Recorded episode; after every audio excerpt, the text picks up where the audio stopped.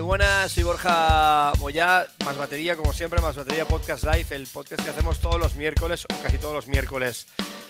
Hoy es un podcast un poquito especial porque no es batería, bueno, sí que es batería, le gusta la batería, de hecho toca la batería, ha tocado todos los instrumentos, eh, escribe, canta, edita su música y es eh, un artista con, todos los, con todas las, de las palabras de la ley.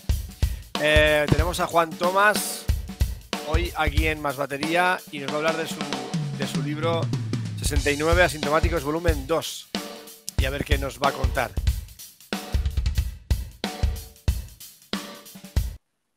Hola Juan, hola Nacho, ¿cómo estáis? Buenas tardes. ¿Qué tal? ¿Qué tal? ¿Cómo encantado, encantado, encantado de poderos ver y poder saludar a todos los seguidores de Más Batería. Es un auténtico placer, de verdad, de corazón. Muchas, gracias. Vamos a recordar que esto se va a, quedar, se va a quedar luego grabado, Juan. Si lo, quieres pasar a quien sea, se lo puedes pasar sin problema. Voy a preguntar si hay gente por ahí, cómo se oye, cómo se ve. Supongo que es bien, ya nos sigan diciendo cosas. Em, eh, Juan Tomás, te conozco de cantar. Sí. Tú haces un montón o has hecho un montón de cosas, ¿verdad? Sí, sí, la verdad que sí, no, no me quedo quieto, no, no me gusta estar muy quieto, soy un poco inquieto, para lo bueno y para lo malo. Eres de la misma panda. Mira, estaba por aquí Fer, no sé si la conoces a Fernanda, ¿la conoces? Hombre, por favor. Mi querida Fer, que me he quedado alucinando con sus trabajos, que he tenido oportunidad de, de poderles echar un vistazo a sus trabajos de dibujo y pintura y me he quedado flaseado, o sea, me he quedado alucinado. ¿Cómo dibuja, eh? ¿Cómo dibujas? Es increíble, es increíble. Ahora mismo es increíble. Está haciendo, un, un, un vikingo, tío, que vais a flipar. He visto poco para, para, lo que seguro que puede producir, he visto poco, pero asombroso. Asombroso de verdad, de verdad, de verdad. Me encanta, no, me encantaría que, la gente. Claro, es que mm, es difícil de contar con palabras y no se visualiza, pero claro, es que hay que verlo, hay que verlo para creerlo. La, voy a engañar un día y la traer al podcast. No va a querer. Hombre, hombre, hombre, por favor. Joder. Bueno, Juan, tú y yo nos conocemos porque te infiltraste en, en, en, nuestra banda tributo de efecto de forma de tributo loquillo. Además, nunca mejor dicho, infiltrado total. Hablé contigo, no sé si, sí, y tú me dijiste, voy a cantar contigo. tú me dijiste, tú me dijiste, lo siento, el puesto está cogido, digo, y yo te contesté, pues es una pena porque el trabajo es para mí. Sí, sí, y sí. sí, sí, sí, sí. Y tú, y tú te reíste, te, hizo gracia y me dijiste, bueno, bueno, bueno, aboren, aboren. ya veremos, ya, veremos, ya veremos. Y creo que tardaste siete u ocho días o diez días. Sí, pues no me acuerdo. Oye, vamos a, vamos a probar. Y dije, encantado. sí, sí. Así, así fue. Mm. Oye, Juan, eh, 69 sintomáticos, volumen 2. Voy a ir un poco a, saco porque no tenemos demasiado tiempo, que tienes un poquito de prisa, no pasa nada. Em, ¿Cómo nace este volumen 2? ¿O cómo nace? ¿Qué nació? El, primero es el 3. ¿Cuál es el primer volumen? El 3. El 3, es lo primero que publico. Y, y, claro, me daba un poco de reparo publicar algo, mm, pues siguiendo las normas editoriales normales. Me daba un poco de reparo mm, eh, artísticamente, ¿no? Como, como creador, empezar como, como todos dentro de las de las de las cualidades que pueda tener o pueda dejar de tener, tengo que siempre que, que sacarle punta un poco a todo. A todo, O eso es lo que pienso yo, claro. y, y entonces saqué el volumen 3 antes de la pandemia. Se agotó se agotó, estamos ya pensando, vamos, están ya pensando eh, el grupo editorial Azur, que es con los que tengo la firma, en volverlo a editar. ¿Azur que Tuvo son de, ¿Eh? ¿Son, de, Almería, son de Almería. Sí, son de Almería. Si fueron la cuarta editorial a la que presenté el trabajo, me invitaron a presentar algunas piezas para un concurso, me dieron un tercer premio ah, y luego ya me ofrecieron un, contrato y un, pacto. Sí, claro. Genial, genial, genial. Sí. Entonces lo de los asintomáticos era un término que se empezó a acuñar cuando estábamos en pandemia. Sí. Y a mí me resultaba muy atractivo ser un asintomático, ¿no? Como a muchos de nosotros, ser, un asintomático, alguien que no, que no le afectan los síntomas, me parecía muy revolucionario, ¿no? Alguien que, que, está dentro de, pero no sufre los síntomas de mercadería o de que está por encima de lo que pueda sucederle si le afectan los síntomas, me parecía muy, muy, me, mm, me iba mucho, era muy romántico y muy revolucionario al mismo tiempo. Ser asintomático, o sea, que no te afecte, que no, que no manifiestes los síntomas habituales de, en este caso era un virus, pero que no presentes los síntomas habituales de, de lo que puede condicionar la creación me, me, parecía muy interesante. Claro, no, es que es bestial. Es bestial. en sí, la palabra sintomática es un poco así, ¿no? Pues que estás un poco fuera del mundo, dentro del mundo sin, sin, que te afecte las cosas. Está, está efectivamente, efectivamente. En aquel momento era una cosa que yo oía a los médicos, a los especialistas en medicina, de hecho, bueno, debe ser un término que se habrá acuñado en otras historias, ¿no? Pero asintomático. No, es que este señor es asintomático. No, es que usted no tiene el virus. Porque lo tiene, pero no, pero no, no reproduce los síntomas. Yo me veía muy identificado con los asintomáticos. Bueno, mira, voy a, voy a leer aquí eh, las palabras de Raquel Martínez, que es la redactora editorial, y las palabras de Alejo Axel Eyer, poeta, ¿vale? Empiezo con Alejo. Gran amigo de, Barcelona. Muy bien, pues nada, Alejo. Un saludo desde un saludo. Desde, Gandía y cuando quieras aquí tienes tu casa. Eh, automático y subversivo, rebelde y positivo, divertido, sexy y reflexivo, romántico, decadente y algo enfermizo, como todas las verdaderas pasiones. Muy Axel, muy, muy, muy Alejo, es eso. Sí, sí, pues, sí. Pues te digo, yo que te conozco, que ya puedo decir que te conozco desde luego. Hemos dormido hasta casi juntos. Bueno, sin, casi. sin casi. estando, estando de gira hemos dormido. Bueno, con toda la banda. ¿eh? Con toda la sí, tenemos, tenemos muchos kilómetros, lo suficiente, sí. sí. sí, sí, Y la verdad, tengo que estar de acuerdo con Alejo en, en todo, la verdad. Pues mira, me alegro. Yo. Bueno, como nos pasa a todos, ¿no? Los creadores o todos los intérpretes incluso, eh, se te hace difícil hablar de uno mismo es difícil. Porque no, en realidad no es que sea difícil, es que eh, da, pudor, da pudor, da pudor, da, pudor. Hablar de uno mismo da pudor. Yo diría barbaridades de mí. Diría barbaridades, pero, pero, pero malas. Eh, no malas, pero políticamente incorrectas seguro. Porque, por ejemplo, di una, va. Mm, yo he intentado por todos los medios que me censuraran este libro y que lo prohibieran. y no. Lo he intentado, pero no, no, tengo suficiente talento, creo, para que para talar de esa manera. Vamos a hacer una cosa. Voy a leer la intro de, bueno, las palabras de la reseña que ha hecho Raquel. Ah, sí. Eh, de ti y luego me explicas tú con tus palabras que, bueno, ya hemos, nos hemos visto hoy tomando un café, hemos hablado un poquito del libro y tal, y me lo has dejado más o menos claro lo, que es este libro, manual, diccionario, bueno, no sé, lo que cada uno quiera que sea, eh, agenda incluso, puede ser. Sí, eh, almanaque, agenda. Bueno, primero que nada, saludo a, a Giva Drums, que es, es, Rufino, un gran amigo de la casa, no se pierde el programa. ¿Qué me has hecho, Juan? Ya me has tocado la cámara. un, segundo, un segundo. Ahí ah, estoy. Ahí estamos. Ahí estoy. Ahí estamos. Monto que te saco y te vuelvo a meter para que se te vea bien. Ahora se te ve bien. Bueno, pues Drum, Rufino es un gran amigo de la casa, como te dije, vive en León y hace unas cajas de una sola pieza en Nogal Negro increíbles. Ah, sí. Sí. Ya te ya me está haciendo una. Cuando vaya a recogerla, me encantaría, me encantaría conocer su trabajo y, poder echar un vistazo. Es un artista, ¿sabes? Es una persona que ha hecho cosas, mm, métodos de, fabricación que se ha inventado, se, se inventa él, que se le ha ocurrido a él para poder trabajar mejor la madera. Es una sola pieza de nogal negro, es una, bueno, y es una Joder, qué interesante, qué interesante. Sí. Bueno, es una antología comprometida, sensible e inteligente, compuesta por poemas y textos en prosa reflexiva. Aunque abarca temas muy variados, está especialmente presentes algunos, como el análisis crítico de la sociedad occidental, la reflexión existencial y la problemática de las relaciones humanas. Destaca especialmente por su lenguaje vital, sin complejos, que gracias a la capacidad del autor de sintetizar acertadas reflexiones en pocas palabras, lo envuelve en un halo de misterios. Muy recomendable. Joder. Sí, sí, la verdad que me gustó mucho, me gustó mucho. Me dijo, ¿qué te parece? Y dije, no, no cambiaría nada. Vamos a.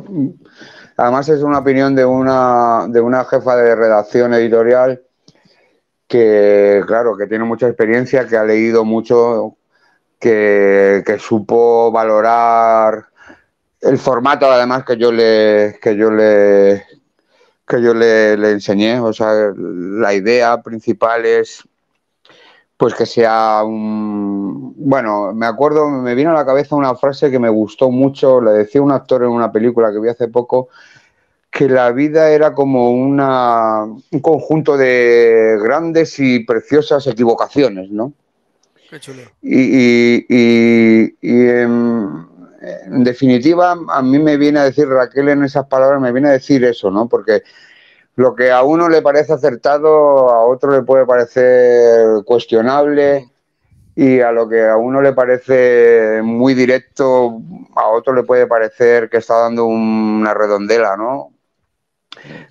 Pero la verdad es que, que la vida es un misterio. Por más directo que quieras evaluar la existencia, en realidad está llena de misterios. Y, en definitiva, pues me pareció muy, muy, muy cómodo para mí que dijera eso y muy acertado, por otro lado. Sí, la verdad. Yo, sí. yo siempre he pensado que las cosas se hacen por algo, ¿no? Suceden por, por alguna cosa, pero siempre muy vital y emocional, ¿no? Si no, si no Mm, yo he, cambiado ya un poco porque antes pensaba en mis emociones y ahora he aprendido a sentir mis emociones simplemente.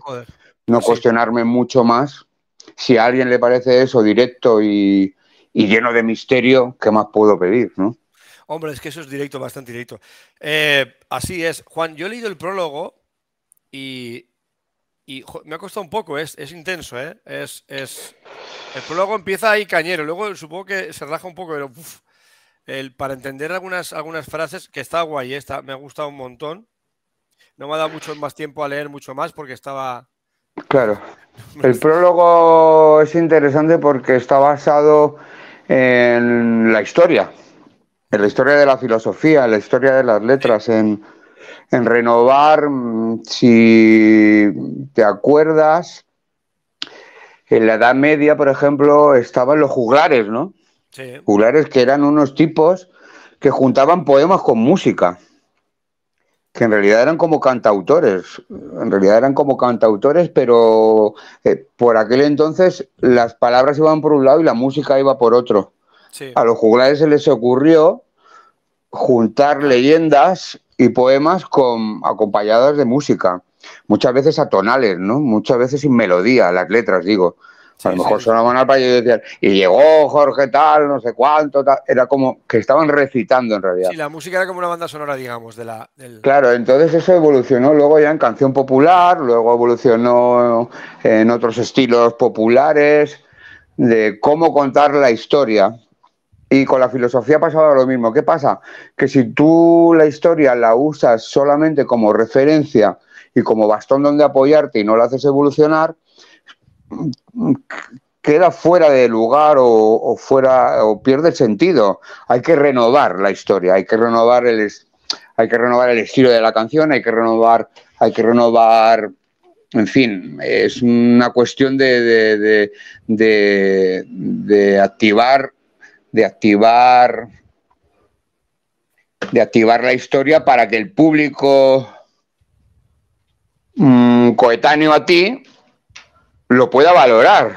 Si seguimos con los códigos de la Edad Media, no, ah, nos costaría mucho trabajo llegar a la emoción de, de nuestro coetáneo, ¿no? de la gente que convive en nuestro momento. Entonces, basándome en citas y en cosas desde Ortega Gasset hasta otros filósofos, la filosofía es historia y la poesía o las letras también son historia. Hay que renovar esa historia No podemos contar las cosas como en el canto del miocid. Puedes, la puedes hacer, pero vas a perder percepción, vas a tener dificultades para que un chico de 25 años pille un poco el rollo. O, bueno, un poco no, pille el rollo. Claro, es que, es que los códigos de, comunicación son diferentes, depende de la edad. Estoy hojeando un poco el, libro, realmente son, son como textos, como ha dicho Raquel, eh, prosa poética o, versos poetizados, ¿no? O prosa poetizada. sí, eh, muy bien, muy bien, sí. público. Lo es, es tuyo, es él. Eres tú lo público. Soy yo el público. Público eres tú, es él, es tuyo, soy yo. Efectivamente. Todos somos públicos. Y ya está. En algún momento, en algún momento todos somos públicos. Tú puedes estar ejecutando tu obra y en primera instancia tú eres tu primer público. Tú tocas la batería y tú como público ya te estás valorando a ti mismo. Hasta cuando interpretas o escribes, el primer público, yo escribo algo y el primero que lo, que lo saboreo soy yo. O sea que además de creador ya soy público, ya soy el público. Y además es público. Una vez que tú generas algo, deja de ser tuyo, deja de ser tuyo. Ya no es de Juan Tomás, ya es una cosa que has lanzado ahí que es para todos. Correcto. Entonces. Sí, no, además me gusta el juego de, las palabras del libro. Sí, hay, hay, pasajes de 69 asintomáticos que es que le faltan las viñetas, ¿me entiendes? Que está más cerca de un guion de cómic o de, una acción, claro, es lo que intentamos cuando escribimos, que las palabras fluyan y que generen en ti una acción. Claro. En el lector, quiero decir, en ti, en mí, en el que lo lee, ves, ves colores, ves figuras que se mueven, hay, ves... Hay títulos muy, muy, eh, deben ser personales para ti, supongo. Te voy a leer otro, es muy cortito también. Tengo que decir que son, son a veces muy cortitos, a veces muy largos. Muy largos no, son, son lo que son. Sí. Algo condensado y directo. Eh, sí. 3 de julio, la noche del Rey Lagarto. Sí. Ese día murió, ese día murió Jim Morrison. Un 3 de julio murió Jim Morrison. Joder. Quedan prisioneros aún muchos versos, cautivos en paraísos de, de pagana quietud, encadenados a los oídos de los furtivos, designios de suertes y azares de esclavos y humanos sentidos. ¿Aquí de qué hablabas? A Jim Morrison. Jim Morrison se muere y, que, deja ahí la cosa, pues eso, con, muchas cosas por hacer, con muchas cosas por decir, con muchos versos cautivos, con muchas cosas que nos hubiera gustado saber hasta dónde hubiera podido llegar este, este chico. Sí, es, los asintomáticos son, como dice Raquel, si son vitales y directos, se parecen mucho al rock and roll. El rock and roll es vital y directo. Y a veces salvaje, y a veces masculino, a veces femenino, pero vital y directo. Hay pocas cosas más vitales y directas que el rock and roll. Así es. Y en ese eh, sentido, este libro tiene una carga de rock and roll de lo que es. Todo lo que está en tu vida tiene mucha cara de rock and roll, que ahora, hablaremos, un poquito de eso. Antes quiero saludar a Frank Cornejo, que está bien otro, otro habitual del programa. Este hombre toca el ukelele, toca el bajo, Mira. Eh, canta, canta muy bien, toca la batería, hace de todo, toca la percusión. Frank Cornejo, un saludo, Frank. de la zona de Andalucía. Em, escúchame. Los dibujos están muy guays, me gustan muchos. Están hechos con, rotulador, ¿verdad? Los dibujos de. Con rotuladores Edin. sí, las ilustraciones. Tuve la suerte.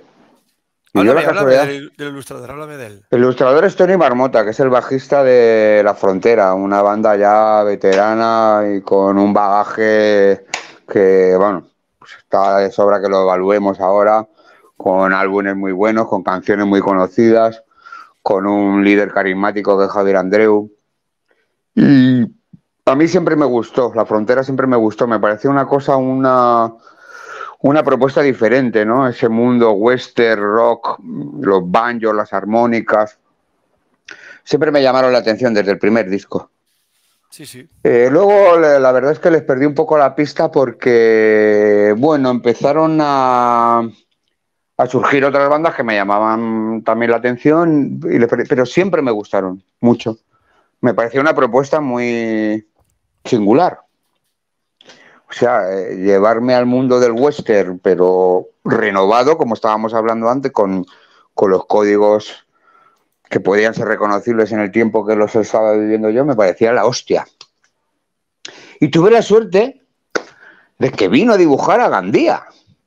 Joder. Vino a hacer unos murales a Gandía y dije, hostia, yo tengo que... Y yo a Javier Andero ya lo conocía, pero a Tony Marmota no.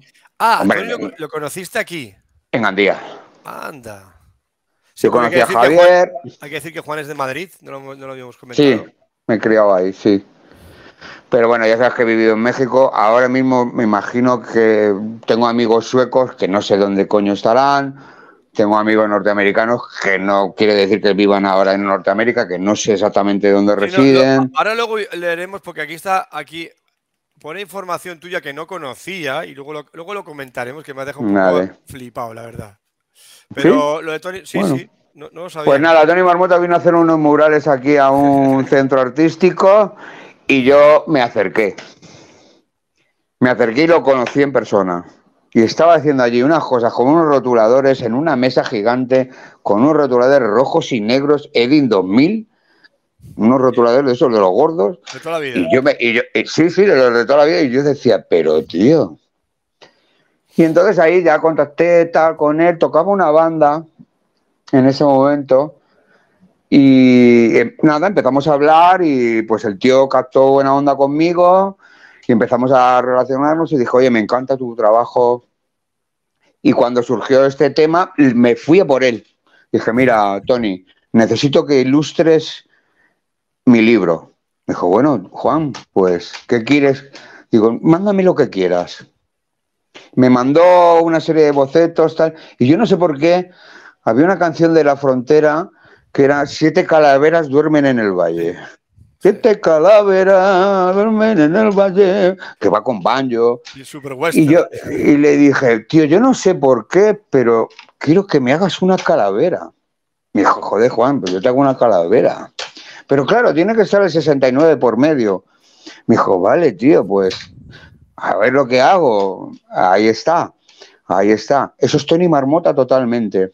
Estoy, vamos, súper agradecido, es un honor y además que está triunfando, que está triunfando. Es que además de llevarte 69 asintomáticos, te llevas tres o cuatro láminas de Tony Marmota. Ya te digo. Quiero decir, no es moco de pavo. Y, y me quedé encantado. Todo lo, que más, todo lo que demás aparece dentro del libro son los bocetos que él me empezaba a mandar. Y, y no le quise molestar mucho, pues es un tío muy ocupado, está dando clases de sonido en Madrid, toca con La Frontera, tiene otros proyectos de, de televisión y de cine, y no, no le podía quitar mucho tiempo. Y entonces me dijo, vale, ya tienes la, tal, los visos de portada, ya tienes la portada, sí, ¿quieres que te haga algo más? Digo, mira, con los bocetos que me han mandado, ilustro todo lo demás. Muy bien. No te preocupes, Tony. Muchísimas gracias, tío. Ha sido una bendición. Y la verdad es que espero que siga, que siga con su trabajo plástico, pictórico en este caso de Está- dibujo, ¿no? Está brutal. Eh, entonces- Yo le, yo le pediría que me, que, me, que me decorara los muebles de cocina a su rollo. Sí, le diría, toma, dos rotuladores, píntame los muebles de la cocina, Tony. O sea, es la, me parece increíble que con unos rotuladores rojo y negro, sí, sí, siempre que, es increíble, me parece súper original y además el resultado a la vista está, me parece sublime. Juan, ¿dónde se puede encontrar tu libro? Pues ahora mismo sé que está ya en la casa del libro, sé que está ya, eh, lo lleva una distribuidora que se llama Elka, que se dedica a hacer la distribución de revistas y de periódicos y que también está en algunos estancos. Mira. y en algunas bibliotecas más modestas. Sé que está en el FNAC, en los FNAC, y sé que lo va a distribuir Amazon. Ah, muy bien. Sí, eso tanto físicamente como como como online. Y sé también que voy a ir ahora el día 4 de junio a un café tertulia literario a Madrid a firmar y, Qué Qué guay. y vender, si Dios quiere, que el día 9 también tengo otro evento en Madrid, que voy a ir a Zaragoza, que voy a ir a Sevilla y espero que, la, que, el, que Azur, vamos, espero, estoy seguro de que Azur, el grupo editorial, les he pedido que organicen un evento en la Casa del Libro del Centro Comercial La Vital de Gandía. Ah, qué guay, tío. Claro, Pues, sí, es como, es como que tiene que sí o sí, o sí, montar- sí, Habrá que montar un concierto ese día, tío. pues oye, no estaría nada mal. Avísame y lo, y lo- Ah. y lo organizamos. Claro, estoy esperando que Silvia es la que lleva todo el tema, digamos, burocrático y Ana es la gente de prensa del grupo y estoy esperando que, que me dé noticias para, para poder anticiparnos y, y poder algo montar algo majo. Qué guay, tío. Pues cuenta conmigo. Eh, Claro, por supuesto.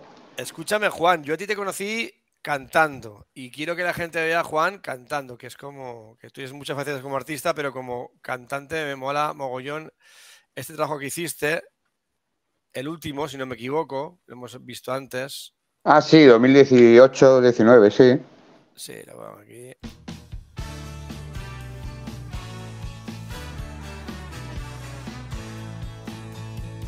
Suena guapo, ¿eh?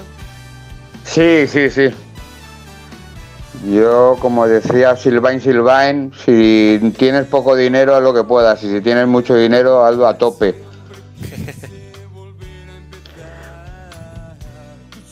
No conozco ningún estudio en España mejor, ni con mejor trato, ni con mejor staff. Suena muy bien, ¿eh? Sí, queríamos, queríamos hacerlo ahí porque ya te digo que es muy buen ambiente. Se llama Infinite Studios con Pedro Baselga y Pablo Baselga, que son unos capos.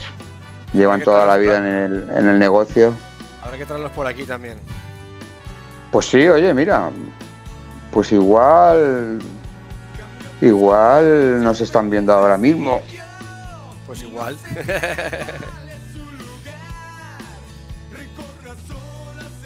Juan, Sí, ¿cuántos, dis- cuántos discos tienes? Porque tienes un par, creo, ¿no? yo como Juan Tomás, Sí, tres, tres discos. Muy tres bien. álbumes, tres álbumes, sí.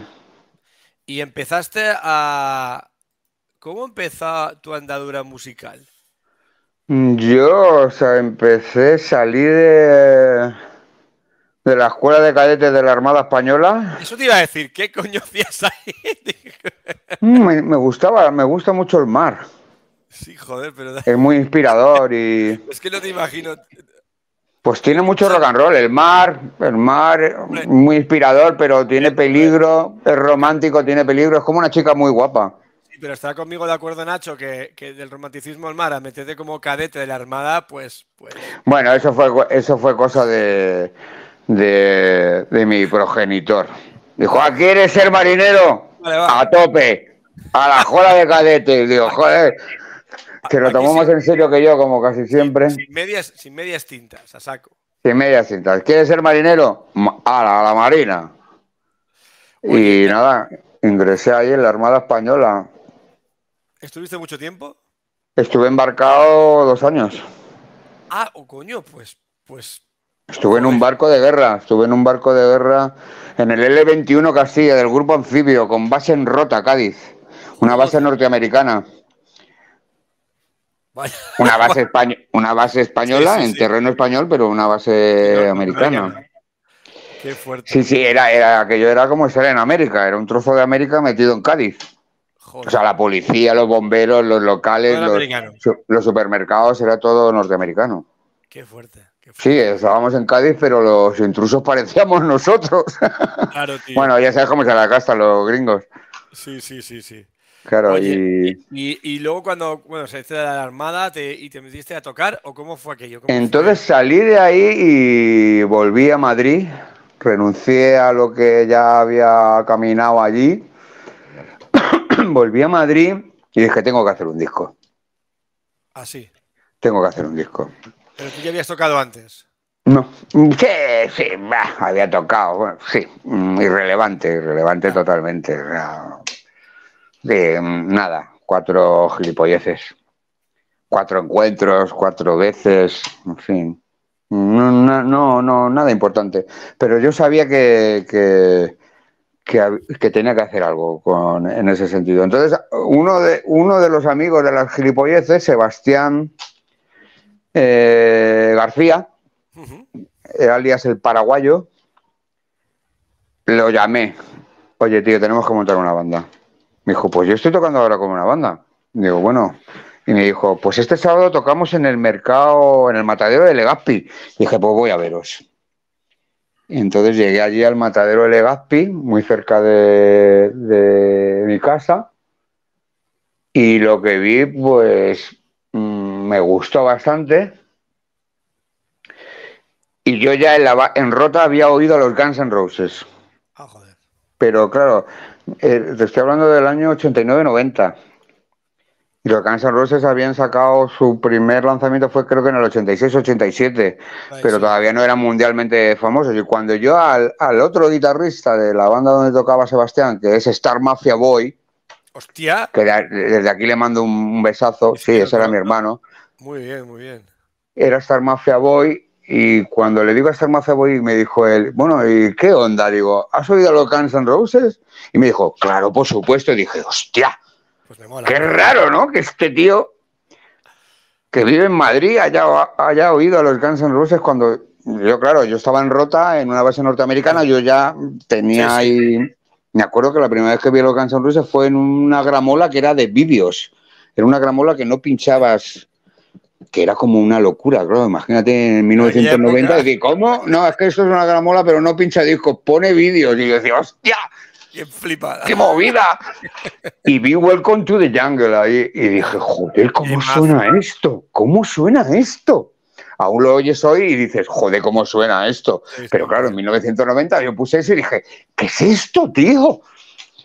Y entonces cuando le dije, tío, pues yo he oído un grupo Guns N' Roses de Los Ángeles, y me dijo, ah, sí, me encantan. Y dije, hostia, este... Claro. Tenemos que hacer algo. Y entonces eh, eso ya empezamos a ensayar en 1991, nos fuimos a un local en Malasaña, el dueño del local nos oyó los ensayos y él había estado en un grupo que era Nubel, que es eh, José Luis Rodríguez, el Cabra, que también le mando un saludo. Y era, era el que gestionaba los locales de ensayo y, dijo, y nos dijo, quiero tocar el bajo con vosotros. dije, bueno, no tenemos bajista, pasa.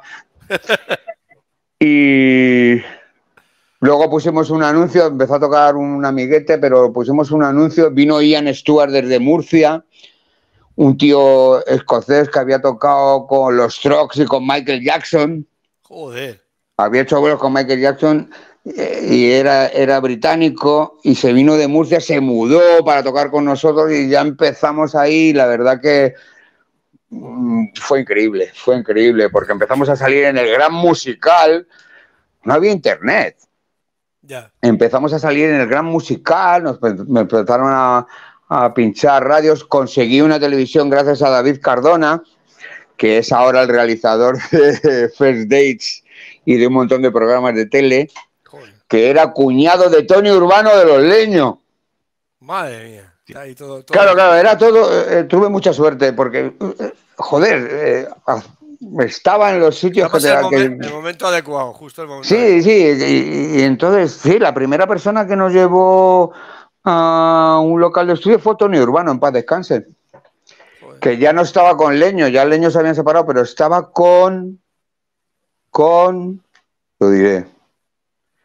Con un grupo que llevaba el Mariscal Romero, que era un locutor de radio de heavy, de rock duro y metal, muy conocido que eran, joder, que, que el cantante era Manzano. Eh, ¿Niágara? No. Eh, eh, ay, cómo lo siento en acordarme del nombre de la banda. Mira aquí Luis García se lo preguntábamos, porque él estuvo sobre Seguro que lo sabe. Era un grupo que estaba Antonio Urbano, Manzano. Vaya. Ahora se pone Lo lamento, eh, lo siento en acordarme del nombre de esa banda. Que lo fui a ver yo en directo yo tenía muy poquitos años, no tenía 20 años, acababa de cumplir 20 años. ¿Cómo se llamaban? Es que me sale Banzai, pero no, Banzai fue antes. Además, con Chino Banzai tengo muy buena amistad también. que era el cantante después de Manzano, o no, perdón, Manzano sustituyó al chino. El primer disco fue chino y luego ya fue Manzano. Eh, mm, bueno, no me acuerdo ahora del nombre de la banda. Entonces, claro, de repente me vi ahí con Tony Urbano, que nos lleva al local y estaban allí los Burning, con los Desperados, yo con 20 años, flipando, con una guitarra que me dieron un afinador electrónico y decía, ¿qué es esto? nosotros, nosotros afinábamos con el diapasón. Y claro, no, ahora es, ahora es esto. Claro, era todo como muy nuevo y muy, muy emocionante. Y, y claro, nos faltaba sacar un trabajo. Entonces me puse a conducir una furgoneta para juntar un millón de pelas e irme a Almería con Miguel Ángel Caballero a los estudios de los Danza Invisible a grabar un, un single en vinilo. No existió el CD cuando empecé yo.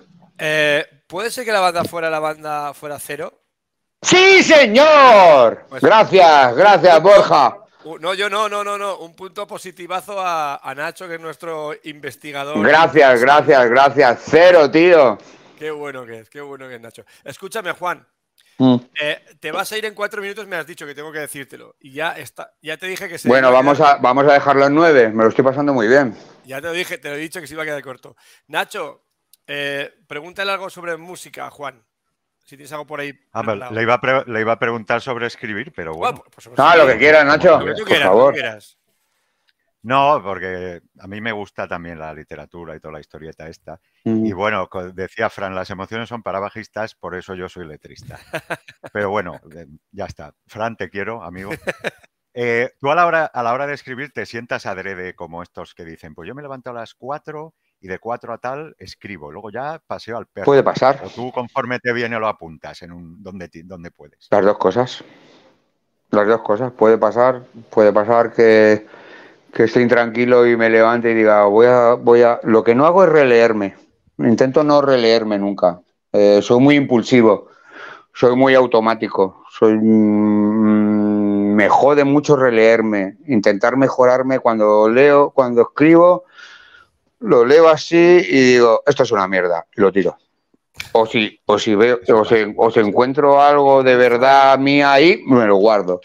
Pero no, no soy de, de coger un texto y decir, hostia, esto lo tengo que mejorar, tal. Soy muy, soy muy, como decía José del Hierro, decía que había dos tipos de escritores, que además tiene una letra en, en la Real Academia de la Lengua, José del Hierro, decía que había dos tipos de escritores, simbolistas, que son los que buscan el símbolo, más o menos, lo que estabas hablando tú, ah, voy a escribir sobre esto, o parnasianos, que va la mano casi sola, articulada con la cabeza, pero no sabes dónde vas a llegar a parar. Yo soy parnasiano. Yo escrito en servilletas, pero también me he levantado inquieto y he escrito. O he estado en un sitio inverosímil y he dicho, hostia, yo qué sé, ¿sabes? Ojalá pudiera ser un poco más dueño de mis emociones. O ojalá no. Creo que no, quiero decir que igual condicionaría eso mi personalidad o mi carácter. Ya con la edad que tengo me voy a tener que conformar con lo que, con lo que soy. Entonces, las dos cosas. Pero sí es verdad que soy mm, muy parnasiano, como diría José del Hierro. Soy de... Me da el ataque y, eh, eh, la verdad es que hay veces que no sé ni qué ha pasado.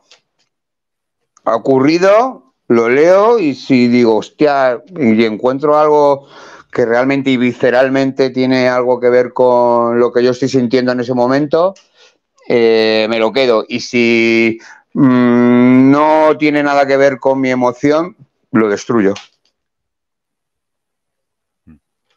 Sí. Qué guapo. Sí, funciona así. todos estos 69 asintomáticos son así, ¿eh?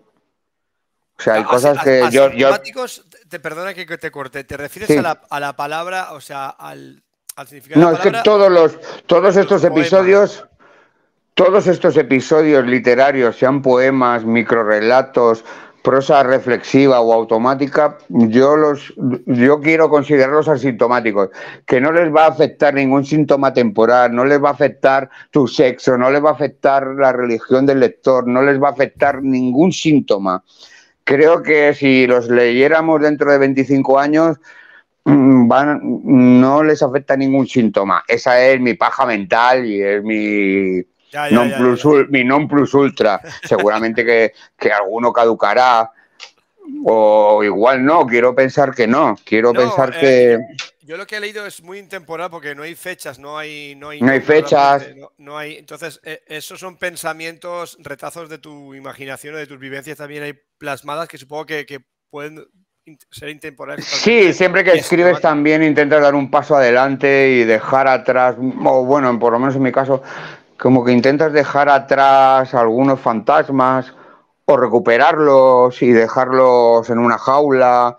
Es un proceso un poco terapéutico también. Por lo menos en mi caso. Es como decir, bueno, vamos a solucionar esto de esta manera, lo dejamos ahí y ya está.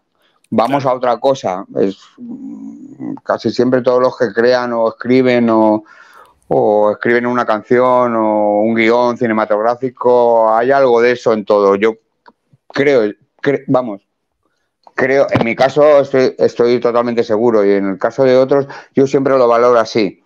Tú escribes un guion de una película y es para dejar, no atrás, también para poner delante algún fantasma, alguna duda, pero, algo que...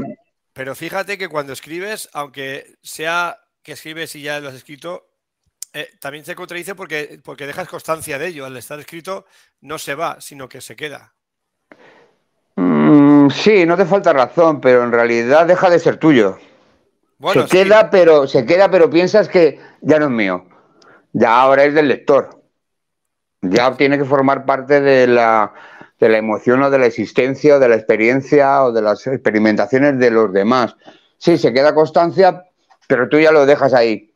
Es como cuando crías a un hijo, ¿no? Dice, bueno, he hecho todo lo que he podido, tal, pero ya es mayor de edad. Sí, ya va a su bola. Ya, ya va a tirar el solo. ¿Sabes? Sí, en realidad es como decir, bueno, eh, hijo, toma 20.000 pesetas y pírate de casa. 20.000 pesetas. Ahora, pobrecillo. pobrecillo. Un desgraciado ahora con 20.000 pesetas. Pues toma 2.000 euros y, y, te regalo el coche. Hala, hasta luego. Vale, papi. Bueno, Juan. Claro. Eh, bueno. Eh, tengo más preguntas, pero no las voy a hacer ahora porque no nos va a quedar tiempo y son muy interesantes. Entonces, ¿Qué hora es? ¿Qué hora es? Pues son ya menos cuarto casi, Juaneto. Claro, nos tenemos que ir. Es que tenemos una cita ineludible. Bueno, pues nada. Ineludible, de verdad. Para Ahí estamos. De, más batería. Me ha encantado, me ha encantado más batería, me ha encantado el método, me ha encantado cómo tienes 32 años de de experiencia como, como baterista, otro, otro par de décadas como, como, docente y me ha encantado tu trabajo, Borja. No, no te lo digo de verdad de corazón. Me ha encantado, le he echado un vistazo y me he quedado. Me ha tocado, ¿eh? Me ha tocado, ¿eh? He dicho, hostia, tío, voy, a tener que estudiar esto. Me ha gustado mucho, de verdad. Estamos cerquita. Pues muchísimas gracias, Juan, de verdad. Gracias a eh, vosotros. A mí, a mí, yo hace años que te conozco unos cuantos años ya y no paras nunca de sorprenderme. Y siempre para bien, la verdad que siempre descubro cosas curiosas sobre Juan Tomás. Me alegro.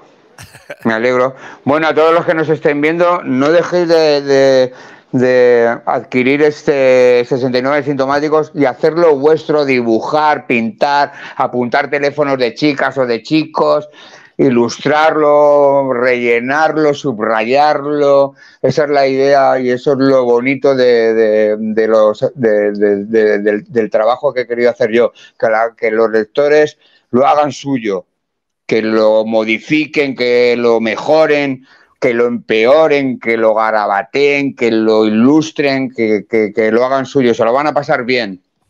No es un, no es un volumen una antología poética, por más que Raquel quiera insistir en ese término, que me parece muy bien y bendita sea Raquel, pero creo que todas las obras están para que el, usuario, el lector, mm, le sirva de alimento para generar la suya propia.